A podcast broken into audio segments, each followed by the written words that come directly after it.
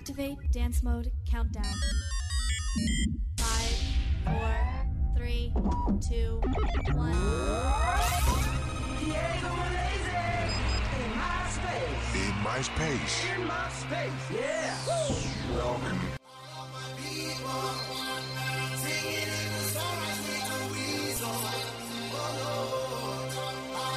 聚焦体育盛事，关注体 坛动向，纵横最新鲜热辣校园体育，与您分享体坛的激荡。我们崇尚每项运动都是艺术，而每项艺术都有生命。引爆世界体坛亮点，引领潮流体坛之风。您现在的坐标北纬快乐无极，东京运动无限。我是世豪，我是婷婷，体坛纵横，精彩为您呈现。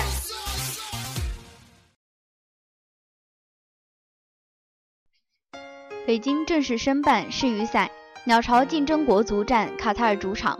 北京市体育局将以国家体育场鸟巢为候选主场，申办明年三月二十九日国足主场与卡塔尔队的世界杯亚洲区预选赛四十强赛小组压轴大戏。北京青年报记者获悉，截止到昨天，也就是中国足协规定的最后报名期限。共有十座城市申办国足四十强赛主场赛事，除北京之外，西安、南京、长沙、武汉、深圳、大连、青岛、成都、包头也加入到争办行列中。就在世界杯亚洲区预选赛四十强赛分组抽签结果出炉后一周左右，中国足协公布了国足四个主场的招标细则。细则要求，报名竞标的城市必须是一线大中城市。比赛必须安排在晚间七点三十五分开球，比赛场地必须能容纳四万以上观众，比赛地还必须配有两块天然草皮训练场。在诸如训练及比赛期间救护车配备数量、安保的设计上，也都严格靠拢国际足联办赛规则。细则还要求每个主场比赛的上座率必须达到百分之八十。很显然。足协非常重视球迷对国足的有力支持，是国足世预赛主场比赛城市提交书面申请的最后期限。北京青年报记者从相关渠道了解到，共有十座城市以各自省市自治区体育局的名义提出申办请求，其中北京市体育局正式提出以能容纳九万观众的国家体育场鸟巢为候选主场进行申办。业内人士分析称，北京有着良好的足球氛围。加之北京也曾多次承办过国际重大足球赛事、综合性体育赛事，北京办赛的场地硬件条件及服务管理水平都令人信服。而北京国安队在京城球迷中聚敛的超高人气，也足以令北京体育管理部门有信心办好国足主场比赛。据了解，由于国足四十强赛小组对手除卡塔尔队之外，中国香港队、马尔代夫队、不丹队整体实力相对较弱。因此，北京仅申办明年三月二十九日国足与卡塔尔队的重头戏，其余九个申办城市申办场次的数量不同。除了西安欲承办全部四个主场比赛外，其他绝大多数城市申办主要目标锁定在国足今年九月三日与中国香港队的首个主场比赛，以及与卡塔尔队的最后一个主场比赛。令有关方面感到意外的是，广州恒大虽然是目前国脚第一大户，但广州却没有提出申办。当然，深圳如果竞标成功，那么恒大的国脚们在集训比赛的问题上也能省去舟车劳顿。根据日程安排，中国足协考察小组将于近期吩咐各候选城市进行全方位考察，各候选城市将在五月十五日前来京参加竞办陈述，最终的竞标结果将在五月中旬出炉。摩登四十二分，火箭丢主场，零比一快船，保罗缺阵，格里芬三双。北京时间五月五日，快船在上半场落后两位数的情况下翻盘，客场以一百一十七比一百零一击败火箭，西部半决赛以一比零领先。克里斯保罗缺阵，布雷克格里芬又一次打出三双，贡献二十六分、十四个篮板和十三次助攻。马特巴恩斯二十二分，J.J. 雷迪克十七分，奥斯汀里弗斯也得到了十七分，德安德烈乔丹十分、十三个篮板。替补出场的贾马尔克劳福德得到了二十一分。火箭失去主场优势，德怀特·霍华德二十二分、十个篮板和五个盖帽；詹姆斯·哈登二十分、十二次助攻；特雷沃·阿里扎十七分；杰森·特里十分。火箭足足休息了六天，而快船在前天刚与马刺打完第七场。火箭又是主场作战，可以说是以逸待劳。这是火箭在2009年以来首度进入第二轮，也是队史的第十三次。快船则连续两年走到了这一步。快船取得了抢七的胜利，但也付出了惨痛的代价。克里斯保罗投中制胜一球，但大腿拉伤，今天未能上场。快船只得用小里弗斯为首发控卫，他与保罗显然不是同一个层次的球员，上场后显得比较生涩。快船开场后状态欠佳，比赛打了一分钟以后，两队都未能得分。但霍华德一记钉板大帽令现场球迷沸腾。首节还有十分三十六秒时，里弗斯投中一记三分，特里马上在他面前突破上篮得手，阿里扎此后一人连得五分，火箭开始进入状态，以七比三领先。阿里扎成为火箭本节第一攻击点，本节后半段他两度命中三分，哈登也在本节结束时三分得手，火箭以二十五比十九取得优势。内线的较量更加精彩。第二节还有十分十二秒时，火箭三线下快攻，阿里扎将球吊起，霍华德空中接力，双手暴扣。普里吉奥尼此后命中三分，火箭以三十四比二十一扩大优势。快船内线也不弱，本节还有七分四十三秒时，霍华德强打乔丹，转身之后出手投篮，但被乔丹封盖。一分钟后，乔丹抢下进攻篮板，马上发起进攻，但球出手后被霍华德一掌拍出场外。内线球员互相盖帽，而本节最后时刻还出现了互砍。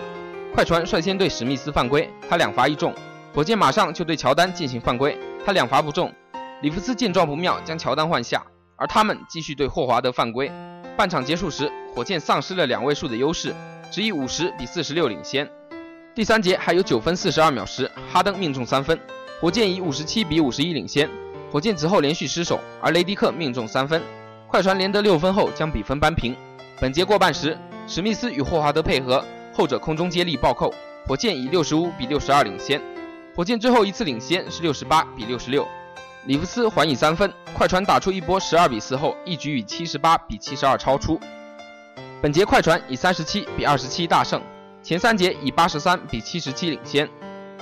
火箭对篮板拼抢不积极，进攻上也有心无力，丧失了两位数的优势不说，第四节反倒落后了两位数。巴恩斯和克劳福德相继命中三分。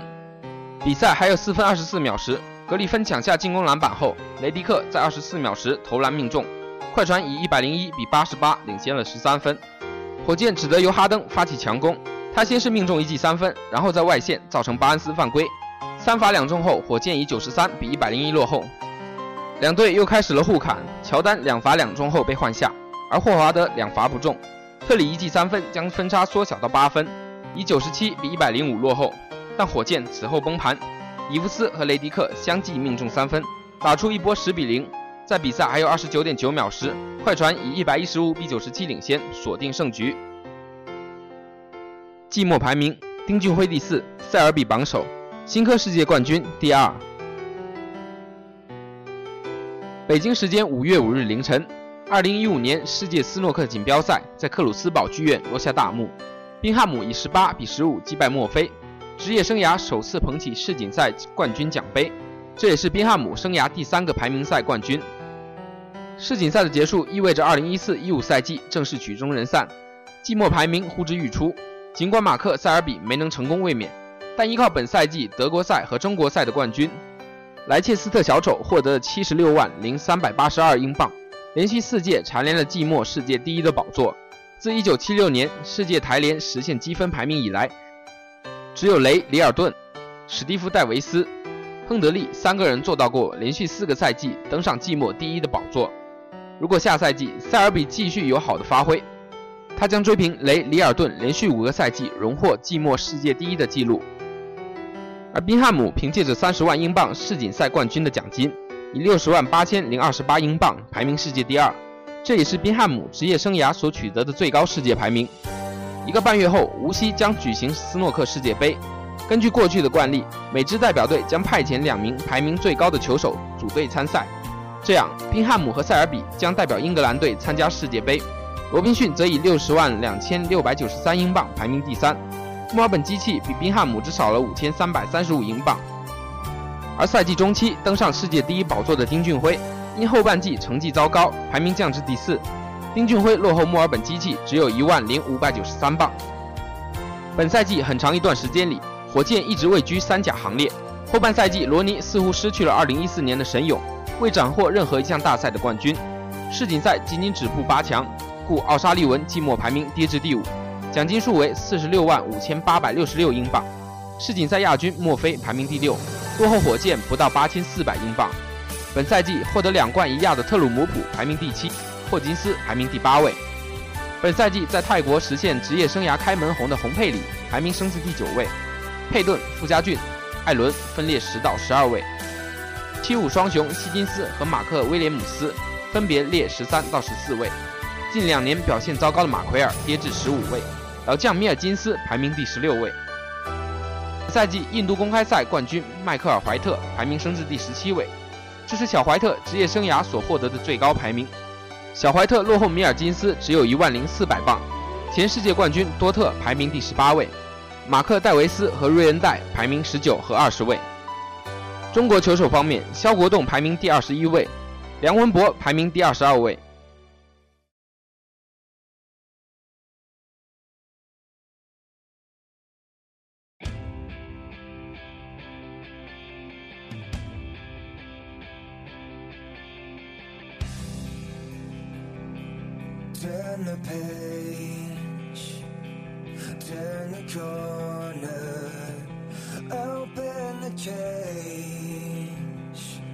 Cut the locks.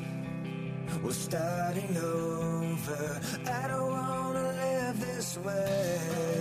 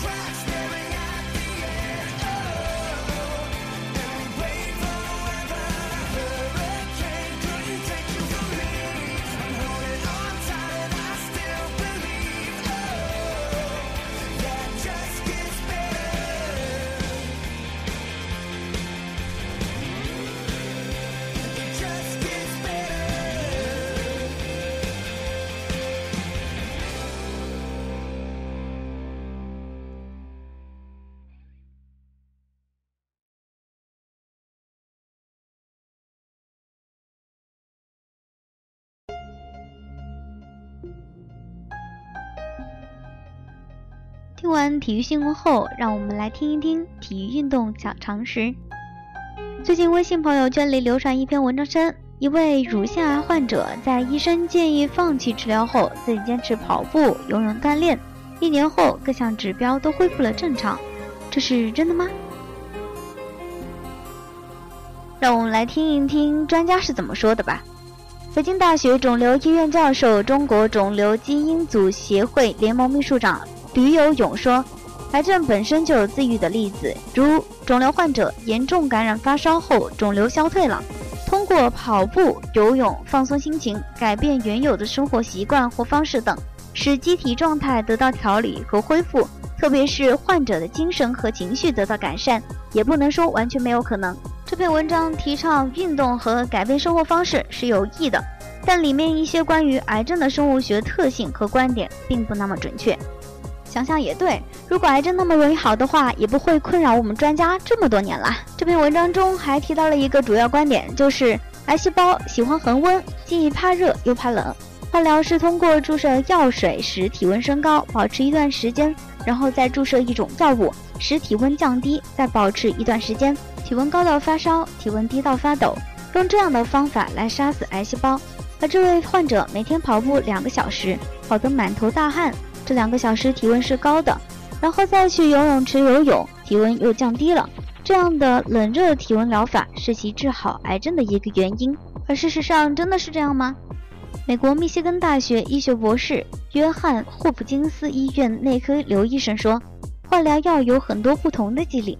有些针对 DNA 引起细胞凋亡，有些针对特异性的突变基因产物，但是绝对没有针对温度变化的化疗药。所以说，咱们平时还是不要太听信谣言了哈。嗯，这篇文章这么多错误，可能让很多人都白高兴了一场吧。哈，除此之外呢，这篇文章中还提到了另外一个观点，就是在漂白水里能杀死癌细胞。患者每天游泳。在漂白水里泡上一个小时，如同泡在碱性水里。有的意大利人用苏打水点滴到静脉里去杀死癌细胞。那么漂白水浸泡能起到这样的作用吗？刘有勇说，弱碱性的物质可能具有抗肿瘤的效果，比如青蒿素、奎宁、苦参碱等都是弱碱性的天然产物，但都还处于研究阶段，没有最后的定论。而所谓的苏打水点滴，苏打就是碳酸氢钠。过去有人酸中毒，可以点滴碳酸氢钠，与癌症治疗的关系需要进一步的研究。刘医生则指出，人体血液 pH 值在7.35到7.45之间，一点改变都会致命。而漂白水关键并不在于碱性，而是具有强氧化性。人有皮肤角质层保护，浸泡是不会起作用的。在文章的最后呢，指出经常发烧不容易得癌症。这。嗯，刘有勇介绍说，这种观点只是依据一般现象的描述，还需要大规模的人群研究数据。但是感冒发烧调动机体的天然免疫能力是确定的，正因为发烧可以调动机体天然免疫能力，使机体的新陈代谢维持平衡。因此，建议感冒发烧时尽量避免过度使用抗生素类药物。老人和小孩容易引起并发症，风险也较大。需特别留意，并在医生指导下服药。而在今天节目的最后呢，我们也把专家的话送给大家：肿瘤其实是慢性病，但死亡率较高。现有的经典治疗方法主要是针对肿瘤本身，而缺乏对患者整个机体状态的调理。因此，现在对于肿瘤更加提倡绿色治疗，即发展基于分子和分类精确诊疗和康复。特别要关注疾病治疗带来的身心痛苦，不能大于疾病本身带来的痛苦。